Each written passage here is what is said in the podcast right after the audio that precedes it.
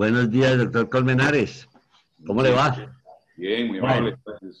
Bueno, me alegra de que esté bien, se encuentre bien. Vamos entonces a continuar con la tertulia Colmenares Zuluaga. Señor. Eh, relacionada con la contabilidad y la contaduría pública, pasado, presente y futuro. Es una tertulia con la visión de los contadores públicos Luis Alonso Colmenares y José Hernando Zuluaga. Eh, en estas tertulias se han hecho ya propuestas sobre reorganización institucional, reorganización profesional y se está haciendo propuestas sobre reorganización eh, legal y reglamentaria.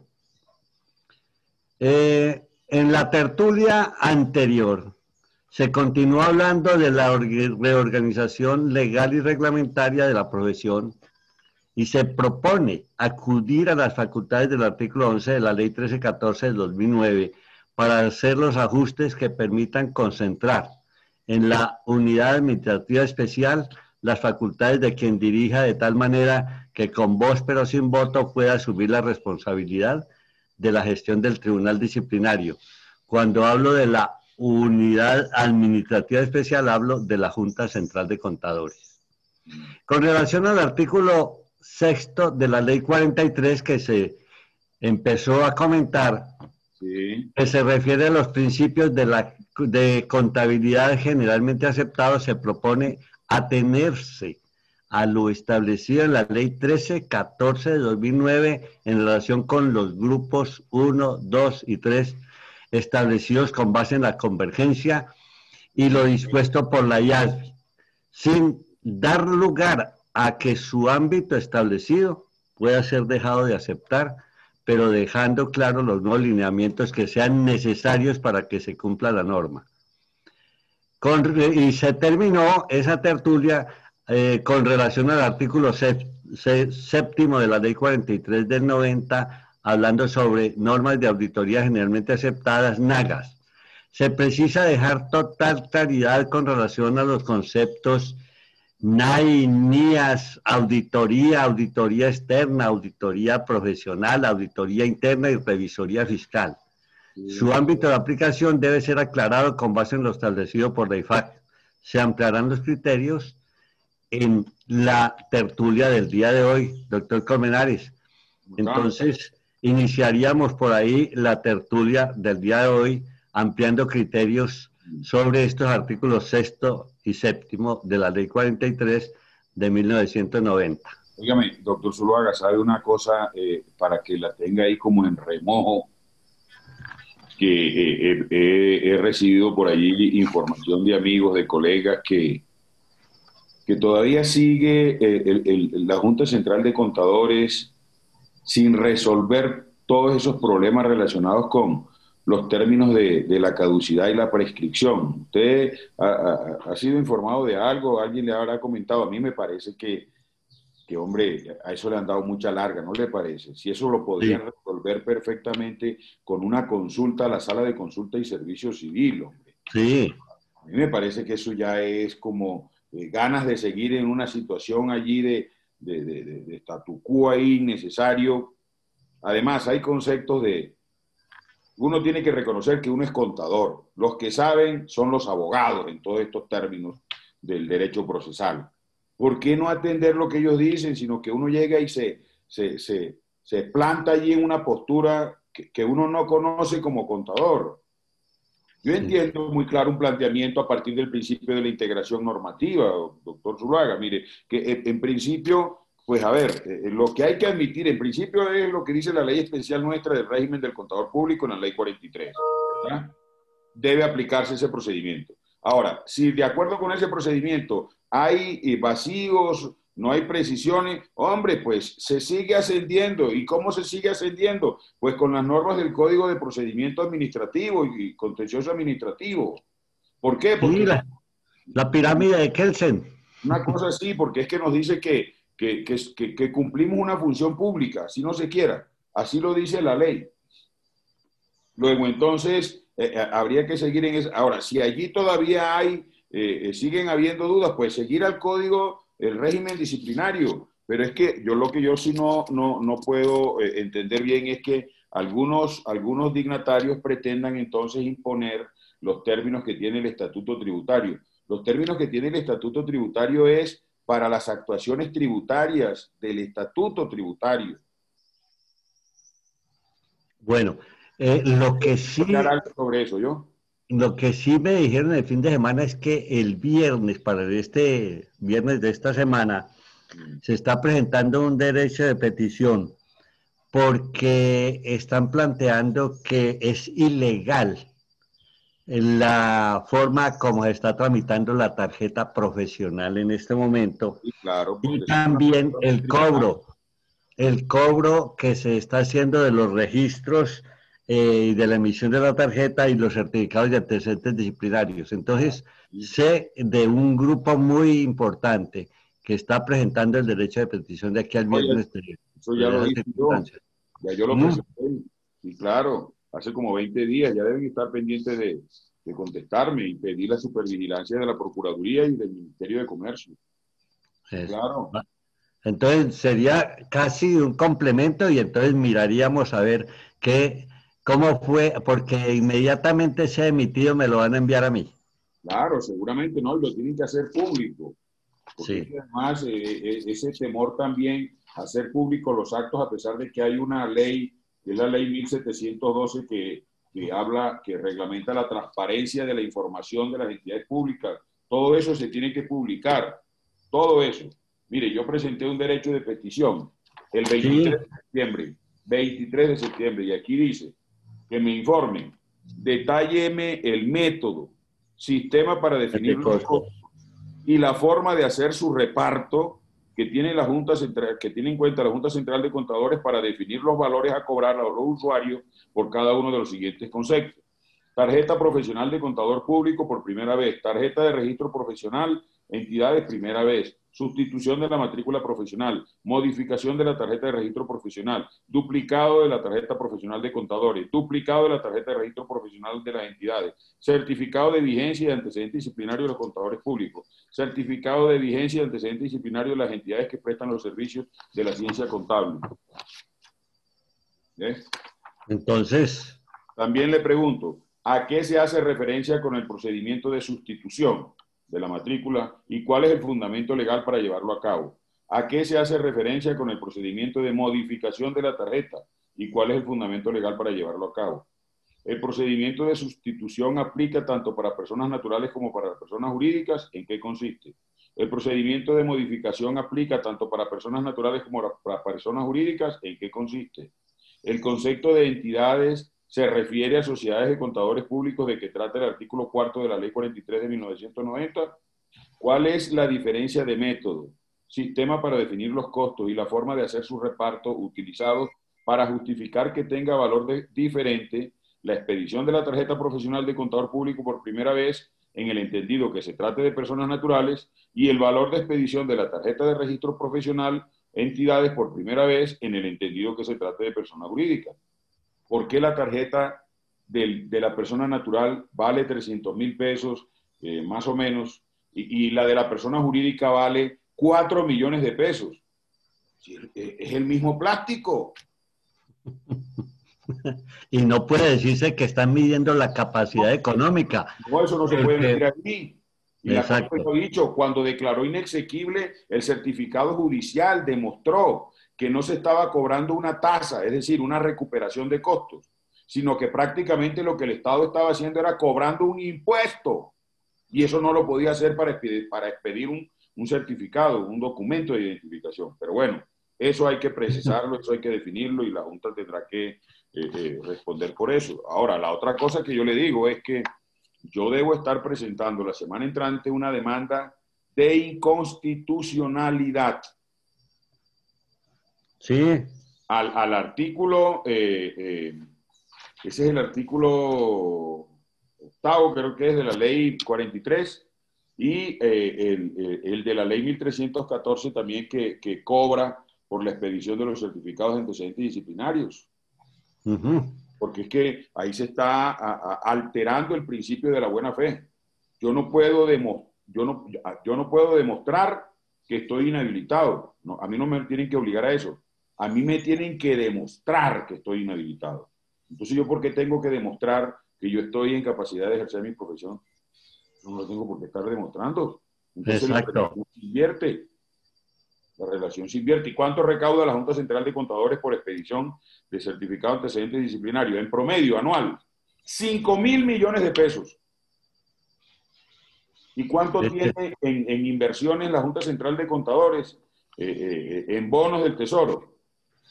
44 mil millones de pesos. ¿Y eso para qué? ¿Cuánta gente anda pasando hambre en, Colombia hoy en día? Y con esos dineros. Ahí. No. Lo tienen que resolver, eso no lo tienen que responder. Claro que sí, doctor Zuluaga. Entonces, mire, eh, eh, de acuerdo con lo que usted me... Ah. Aló. ¿Cómo hago aquí para volver? Ah, ya. Tienen que cortar ese pedacito. Sí. Más lo que dijo, sí. Disculpe. mire, aquí en la ley, aquí en la ley 1314, doctor Zulaga, sí. como lo dijo, como lo dijo eh, eh, el artículo, eh, este, dice que Permítame, ya le, ya le, ya le, ya le preciso en dónde es que está. Eh, esto es el mediante reglas para aplicar, ¿dónde está que le autoriza para cobrar?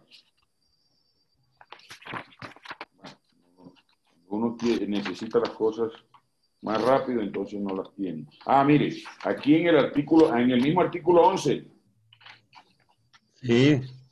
El inciso 4. La Junta Central de Contadores podrá destinar las sumas que se cobren por concepto de inscripción profesional de los contadores públicos y de las entidades que presten servicio al público en general propios de la ciencia contable como profesión liberal por la expedición de tarjetas y registros profesionales. Sí, que cobren, pero que cobre los costos, no para enriquecerse. ¿Sí? Y luego dice, certificados de antecedentes de las certificados de antecedentes. Esa parte le estoy solicitando a la Corte Constitucional que lo declare inexequible, porque la Junta no tiene por qué cobrar por el certificado de antecedentes. Ninguna entidad en Colombia no está cobrando. certificado de antecedentes. Estoy de acuerdo. Estoy de acuerdo. Entonces, ¿por qué? ¿por qué tiene que ser la de los contadores? No, Ahora, el valor de la tarjeta, también eso se tiene que revisar, porque es que no se determinan los costos y eso hay que determinarlo. Mire la resolución que está vigente, la de este año, es la 2097 del 27 de diciembre de 2019, o como, o como llaman, Resolución 2097, como si eso tuviera un guion ahí, como si fuera una placa. Resolución 2097 de 2019. Y observen, es que esto es inaudito, doctor Zuluaga. Para la tarjeta profesional de contador público, 334 mil pesos. Y para las tarjetas de registro profesional, es decir, el de las sociedades de contadores públicas, públicos, 4 millones 302 mil. ¿Cuál es la diferencia? Y aumentando, y aumentando anualmente con ah. base en el salario mínimo, el aumento del salario mínimo. Entonces, doctor Zuluaga, algo que yo creo que nosotros debemos empezar a pensar, a mí me parece que ya llevamos 10 años de expedición de la ley 1314, de la puesta en vigencia pues de, la nueva estructura de, de, aplicación de las normas de contabilidad en Colombia a partir de los estándares internacionales que emite IASBI. Y en ese sentido, mm, eh, ya conocido que hay un otro, otro, otro estándar que no es distinto, sino reducido para las micros. En su momento, cuando yo presidía el Consejo Técnico de la Contaduría, ese, ese modelo todavía no estaba eh, eh, vigente, lo estaba apenas, estaba en discusión pública en, la, en IASBI. Entonces, ¿qué se hizo? Se tomó el decreto 2649 del 93 y se adecuó al modelo de IASBI. Esto es tomar un modelo que está basado en reglas para que se incorpore de manera adecuada a un modelo basado en principios para que eso tuviera una estructura homogénea. ¿ya? Pero ¿qué sucede? Que después, a los dos años, IASBI pone en vigencia su modelo de micros. Entonces, yo creo que siendo coherentes con eso, aquí se tiene que revisar, poner en discusión pública ese modelo de las micros para ponerlo en vigencia y que entonces se aplique el modelo completo. ¿Ya? Sin diferencias, es, eso es de lo que está comentando. Sí, tal cual. Pero sucede que eso también tiene que tener eh, eh, una revisión, debe hacerse una revisión en el modelo de la Contaduría General de la Nación, doctor Zuluaga. Sí. Mire, por supuesto que mi planteamiento ofende la inteligencia de mis colegas, pero yo no lo hago con esa intención ni me ha faltado. Eso no puede ser. No podrían hacer de mí una actitud de esa naturaleza. Es lo siguiente, es que no se le puede exigir lo mismo desde el punto de vista contable a mi pueblo, Villanueva, un municipio en el sur de La Guajira, que lo que tiene son 28 mil habitantes, doctor Zuluaga, que si no le reporta a la Contaduría General de la Nación para hacer el balance general de la Nación consolidado, no pasa nada. Con eso no pasa nada. Entonces no puede ser eso igual, por ejemplo, a Bogotá, el distrito capital, a Medellín, a Cali, que son eh, entidades territoriales que incluso participan en el mercado de valores emitiendo bonos. Entonces no puede ser igual, no se le puede pedir a, Villanueva eh, cinco estados financieros de la misma manera que se le solicitan o se obliga a Bogotá, a Medellín, a Cali, a Barranquilla. No puede ser. ¿Por qué? Porque eh, eh. en el caso de Bogotá, Medellín, Cali, Barranquilla, Bucaramanga, Pereira, ellos sí tienen necesidades de hacer toda esa información y hay que exigírsela. Pero Villanueva, ¿qué? Doctor Colmenares, yo no estaría tan de acuerdo con esa propuesta por lo siguiente. Usted está hablando en términos de materialidad integrando un presupuesto de Villanueva al de la Nación, pero en términos de lo que corresponde como dineros, como recursos al municipio es muy importante. Entonces...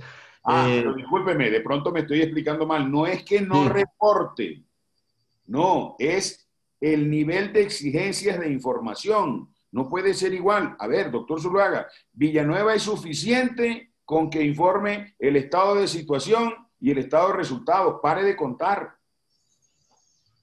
Pero ¿qué, ¿qué, sentido tiene, además de que yo no sé por qué a las entidades de gobierno le, hacen exigible el estado de flujo de efectivo cuando eso es propio de eh, eh, entidades que transforman, que comercializan, no como una entidad de gobierno, no un municipio, un ministerio, el Congreso. Yo no estoy de acuerdo. Eso hay que simplificarlo digo yo. Ah, ¿En qué forma afecta o es favorable a un municipio simplificarlo? Cuando pues se tiene ya el contador que muchas veces no es de un solo municipio, sino de varios, en fin. Ahí está el problema, es que todo eso repercute en la calidad de la información. Entonces, por el afán de, de presentar la información oportuna, Ahí vienen todos los problemas que siempre detecta la Contraloría General de la República por la calidad de la información. Mire, aquí no se ha hecho una auditoría del seguimiento de la información que se reporta. Le voy a decir algo que está dentro de mi hipótesis. Yo tengo una hipótesis construida en el sentido en que más de una entidad pública repite sus saldos con tal de presentar la información oportuna. Sí, gravísimo. Pero por favor. ¿Qué, es, ¿qué es repetir? Eh, volverlos a reportar los mismos que reportó en el trimestre anterior, únicamente cambian los de diciembre. Y en el intermedio, con tal de presentar la información oportuna por las, las consecuencias disciplinarias que eso tiene, entonces reportan lo mismo. Por eso yo sí creo que allí, sobre todo, mire, hay un, lo que pasa es que allá no le pusieron, no le colocaron número a eso, pero igual también hay tres grupos. Y en ese sentido, hay un grupo uno que es el mismo que diseñó el Consejo Técnico de la Contaduría. Ah, Ahí no hay ninguna diferencia. Y, y eso está bien. ¿ya?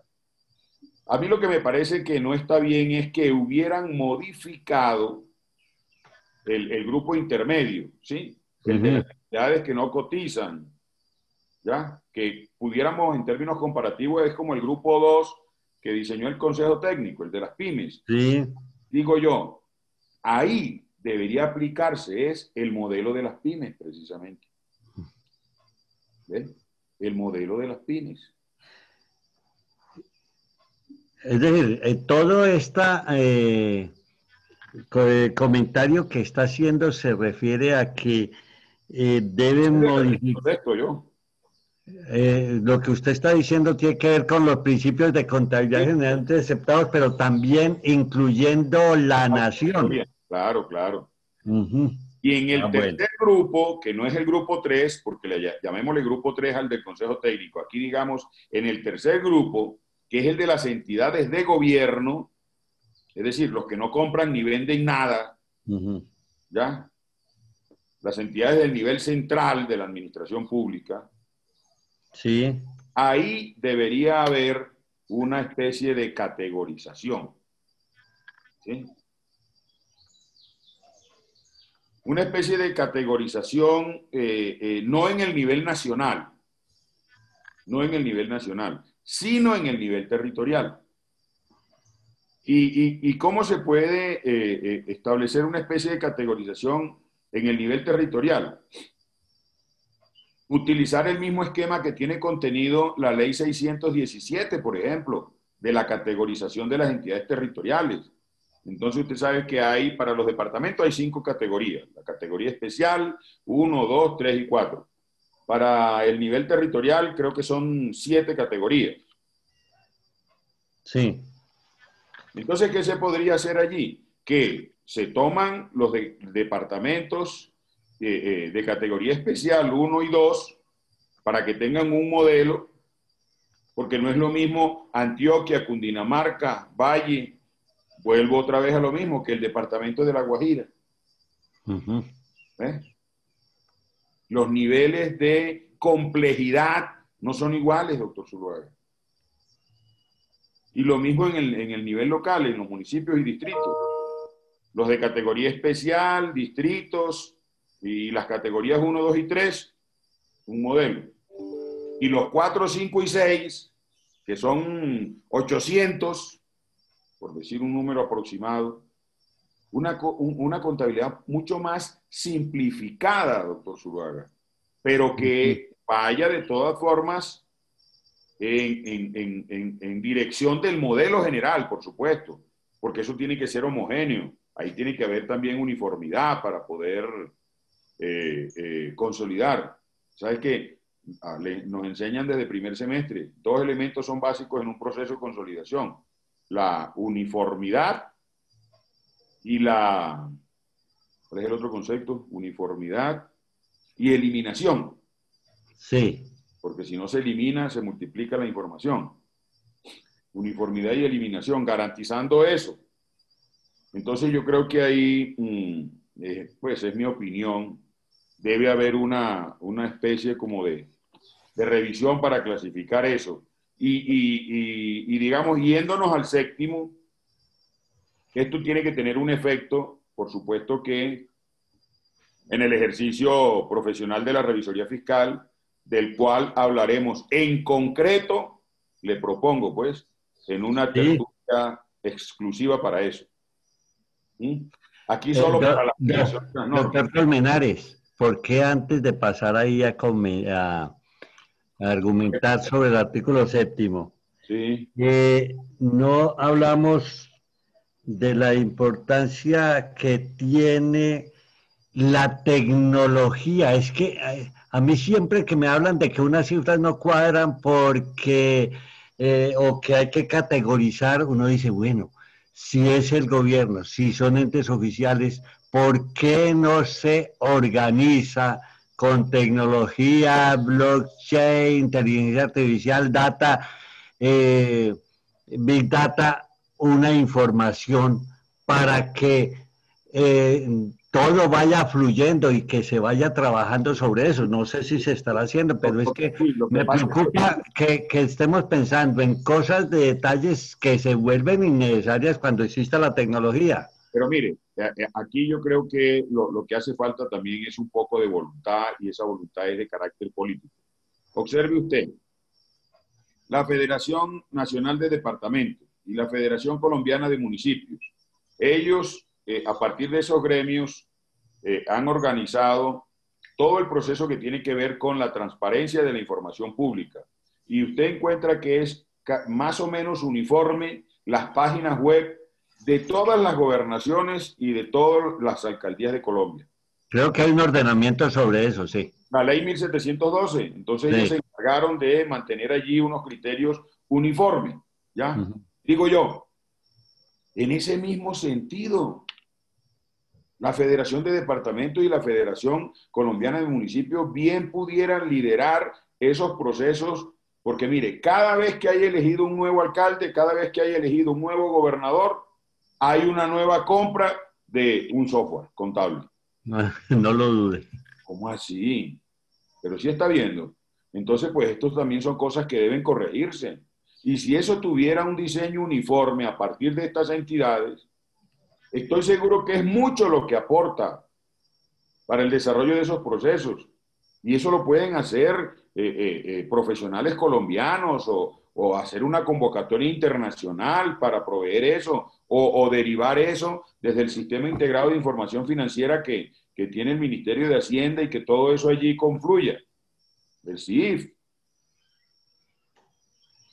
Pero yo creo que existen los estándares suficientes y propuestos que, permitan eh, ir integrando toda esta información en forma más técnica, con, aplicando tecnología. Y en ese sentido, eh, eh, aquí en Colombia hay profesionales con el suficiente conocimiento, reconocidos en todo el mundo, para llevar a cabo eh, construcciones de esa naturaleza. Mírelo nomás, para plantearlo en términos comparativos, toda esa cantidad de aplicaciones que se han construido aquí en Colombia para la prestación de servicios, por ejemplo. Sí. Todos esos domicilios, todas esas cosas, doctor Zuluaga, es una cosa impresionante de gente de aquí, de nacionales de acá, colombianos con el suficiente conocimiento. Eso mismo se puede hacer en este campo, acudir a, esos profesionales, no sé, el gobierno, hacer una convocatoria a través del Ministerio de Hacienda o, conjuntamente con la Federación Colombiana de Municipios y la Federación de Departamentos para llevar a cabo un proceso de esta naturaleza. Entonces, eh, decía, todo esto, en el caso de la contaduría, que la quise incluir acá para que conversemos sobre eso, entonces eh, tendrá que tener efecto necesariamente tanto en el reporte de la información como en los, en los estados financieros que se definan para estas entidades. Y, es utilizando como pretexto, pues, el planteamiento que acabo de hacer, eh, el, artículo sexto. ¿ya?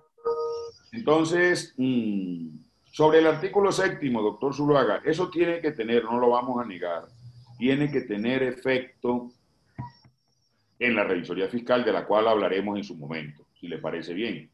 Sí. Aquí solamente para efectos de aplicación de normas.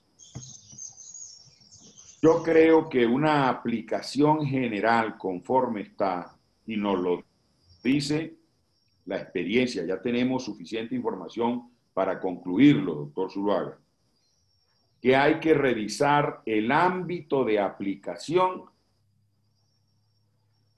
de las normas internacionales de auditoría de aseguramiento.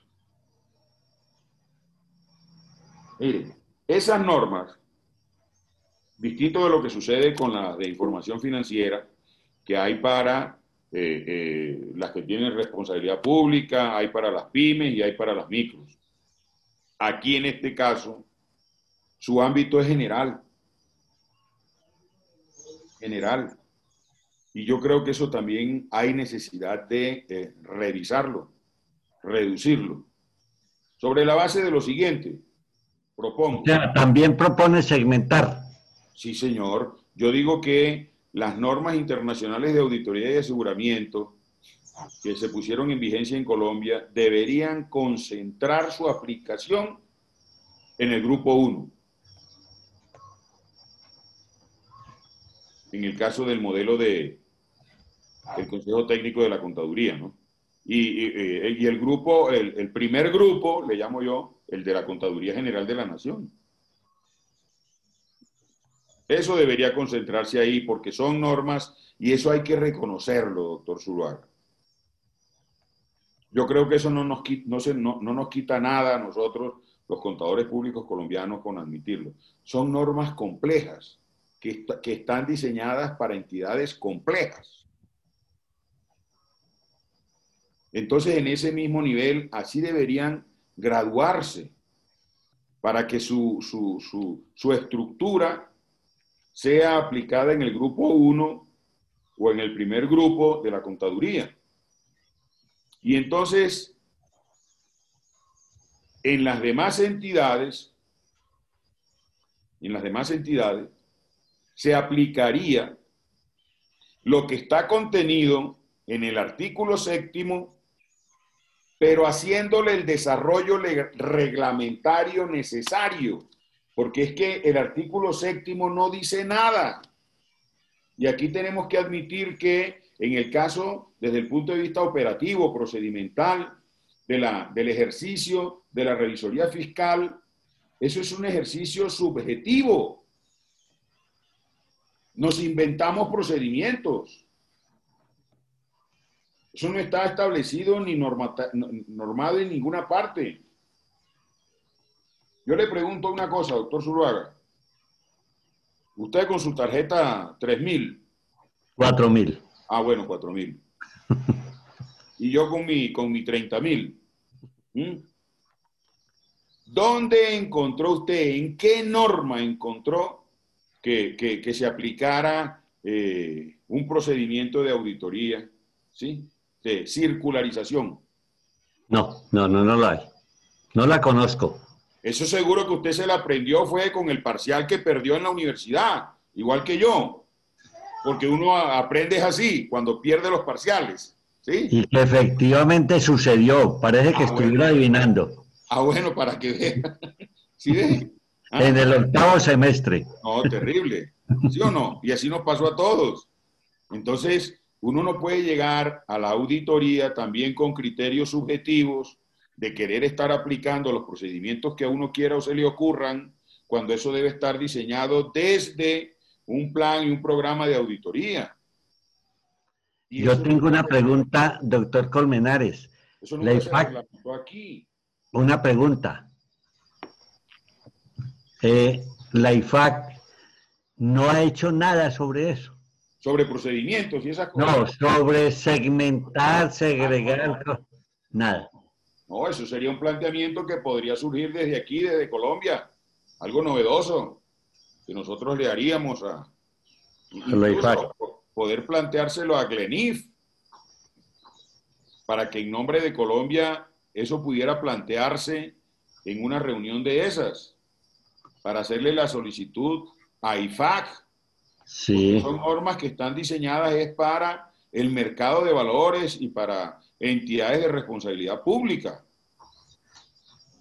Entonces, las que allí no están, o poder decir, las pymes y las micros entonces aplicarán estos procedimientos reducidos, así como están de manera reducida los estándares de, de IASBI. me parece, me parece que es necesario. Sí, es que aquí es que mire, hay cosas que están planteadas en las normas internacionales de auditoría y de aseguramiento que usted la va a llevar a una pyme y, eso no, ahí no aplica, no cabe, no se encuentra. Y hay mucha gente experta en eso que concluye lo mismo. Yo no soy un experto. Yo estoy sobre la base de mis estudios eh, iniciales de las problemáticas a partir de la reglamentación, las inquietudes que tengo con usted, en fin, lo que nos ha llevado a hacer este planteamiento acá de, nuestra tertulia, en fin. Doctor Colmenares, a mí me preocupa sobremanera, es que no hay una clara distinción entre esos conceptos de auditoría auditoría externa, auditor profesional, auditoría interna, revisoría fiscal, auditorías, eh, eh, es decir, eso no está claro eh, y, me parece que sería muy importante por lo menos empezar por allí. Es que observe, doctor Zuluaga, ¿qué se hace aquí? Debe hacerse un apropiado estudio y una evaluación del sistema de control interno existente de manera que se pueda confiar en él Sí. Esto, esto lo plantea para una entidad pública. Usted encuentra ya un modelo que le dice cómo debe llevar a cabo eso que está allí planteado, que es el modelo estándar de control interno que reglamentó el, Estado colombiano para las entidades públicas a partir de lo que está contenido en la Constitución en los artículos 209 y 200, 209 eh, y 269 y que expidió la ley 87. ¿Tiene, algún, ¿Tiene algún nombre ese procedimiento de control interno? Porque como... llaman, como aquí todos le ponemos una sigla. Sí. MESI, Modelo Estándar de Control Interno.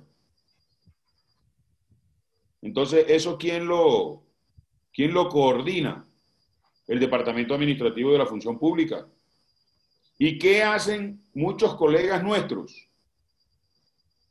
Acuden al MESI para, para aplicar sus procedimientos, pero lo hacen de, manera subjetiva, no porque haya eh, un criterio de carácter eh, eh, regulatorio que, que así lo establezca.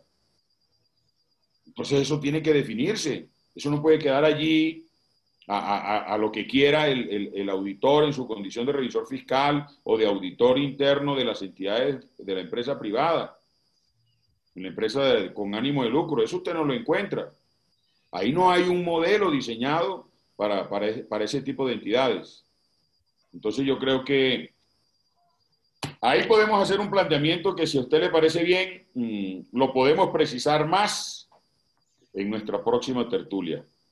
Eh, a mí, eh, existen también para el sector privado unos modelos también de control interno. ¿En también dónde, ¿Dónde están establecidos? ¿Quién los con sus denominaciones, pues no, eh, simplemente no establecidos como norma. no, porque se acude a ellos de manera supletoria. Por desarrollos que hay en otras partes, en otros países, en otras comunidades, en otras organizaciones. Pero si eso es así, porque yo no lo voy a cuestionar, si eso eh, cumpliera, si, si, eso fuera eh, lo conveniente, pues que se establezcan aquí, entonces que el Consejo Técnico entre en ese estudio. Establecerlo como norma, ya que estamos sí, claro. involucrados por todas partes por las normas. Y, y ese es el tema que estamos tratando en estas tertulias. Así es, así es, así es. A mí me parece que que es un buen comienzo decirle al Consejo Técnico que en nombre de Colombia haga ese planteamiento en Glenif para que eh, se le solicite a IFAC que, que de la misma manera como están eh, las normas internacionales de información financiera en cuanto al modelo de su ámbito de aplicación, haga lo propio con las normas internacionales de auditoría. Doctor eh, Colmenares. Me parece muy interesante todo lo que hemos planteado. Continuaremos en la próxima tertulia sobre, yo creo que continuamos sobre ese artículo. Me parece que se necesita extendernos sobre este artículo séptimo. Porque hay que seguir conversando eh, aspectos que de ahí surgen. Bueno, en cualquier forma, muy agradecido, me parece que es muy interesante. Miremos a ver cómo eh, podemos tener una síntesis de esta tertulia tan lograda que podamos eh, dejar planteamientos hechos que sirvan para nuestros propósitos. Así es, señor. Claro que sí. Bueno. Muy amable usted.